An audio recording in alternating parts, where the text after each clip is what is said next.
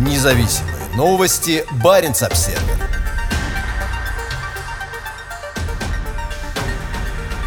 Спустя 17 лет после исчезновения француженки Доминик Арден, ее близкие стараются сохранить память о ней.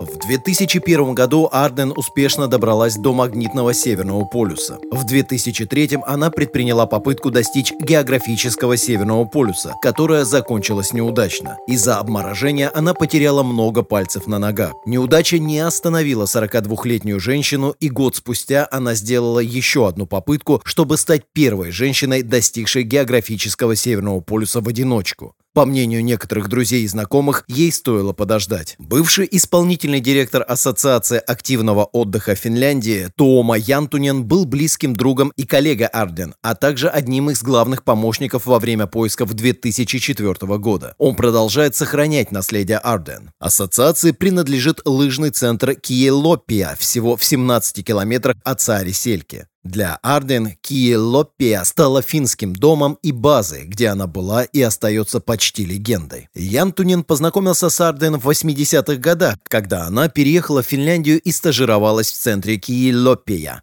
Невысокая француженка обогнала на лыжной трассе Янтунина, слывшего хорошим лыжником. Вскоре они подружились, и Янтунина заинтриговала история жизни Арден и ее планы. По словам Янтунина, благодаря связям Ардуэн, Киелопия стала известной в Центральной Европе. Она также отвечала за продвижение региона как место для ходьбы на снегоступах и катания на горных велосипедах. Она привезла целую машину пластиковых снегоступов, что для нас было странно, потому что мы никогда таких пластиковых снегоступов не видели видели, рассказывает Янтунин. Доминик очень любила горный велосипед. Сейчас она бы очень удивилась, узнав, что в Киелопе больше людей на горных велосипедах, чем пеших туристов, продолжает он. Вне всякого сомнения, Арден была в регионе важным персонажем, но самое сильное впечатление на людей во всем мире оказало ее исчезновение и последующее обсуждение ее жизни. 5 марта 2004 года Арден вылетела на мыс Арктический на одном из островов российского архипелага Северная Земля, чтобы во второй раз попытаться достичь географического Северного полюса. Всего через день радиосвязь с ней была потеряна. Следующие 10 дней шли поиски с использованием вертолетов и тепловизоров, но следов Арден так и не было обнаружено. За ситуацией следили все информационные агентства Финляндии, и в СМИ начался настоящий ажиотаж. Когда поиски завершились и стало ясно, что спасти Арден не удалось, интерес СМИ постепенно угас, и вскоре эта история начала забываться. И она могла бы забыться совсем, если бы не журналист и писатель Свен Пахайоке. Пахайоке заинтересовался жизнью Арден и решил поехать во Францию, чтобы узнать о ее ранних годах. Он встретился с ее дядей, который представил ее прошлое совершенно в новом свете. Дядя Арден опроверг рассказы о ее многочисленных приключениях и достижениях, о том, что она пережила рак, а также о времени смерти ее родителей. Впоследствии Пахайоки написал об этом книгу под названием «Доминик Арден. Тайна авантюристки». Самая провокационная теория Пахайоки заключалась в том, что Арден и не планировала идти до географического Северного полюса. Это была лишь уловка, чтобы инсценировать собственную смерть. С тех пор ходили предположения, что Арден живет где-то в России, во Франции или Германии. Новые разоблачения и предположения вызывали новый интерес к истории жизни Арден, но их часто опровергали, и ничего так и не было доказано. Ян Тунин же считает, что последним пристанищем Арден стал Северный Ледовитый океан. Доминик настолько в это верила, что даже разослала людям приглашение посмотреть, как она придет на финиш, говорит он. По мнению других, Арден настолько хотела добиться своей цели, что проигнорировала множество моментов. Она еще не отправилась от травмы, полученной годом ранее.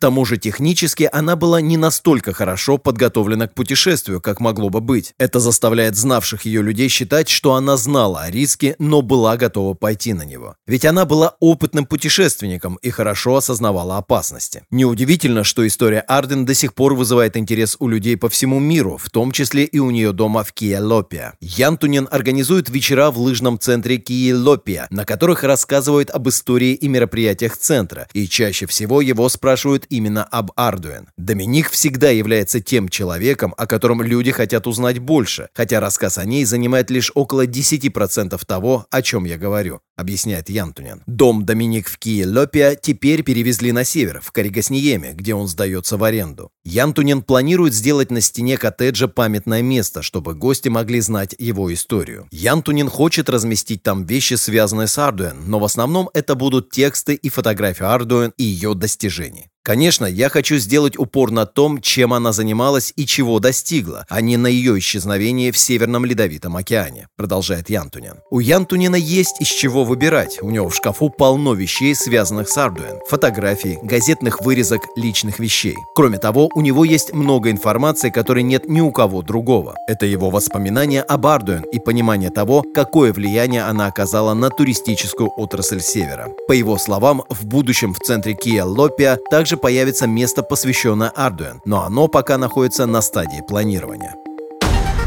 Независимые новости. Барин обседный.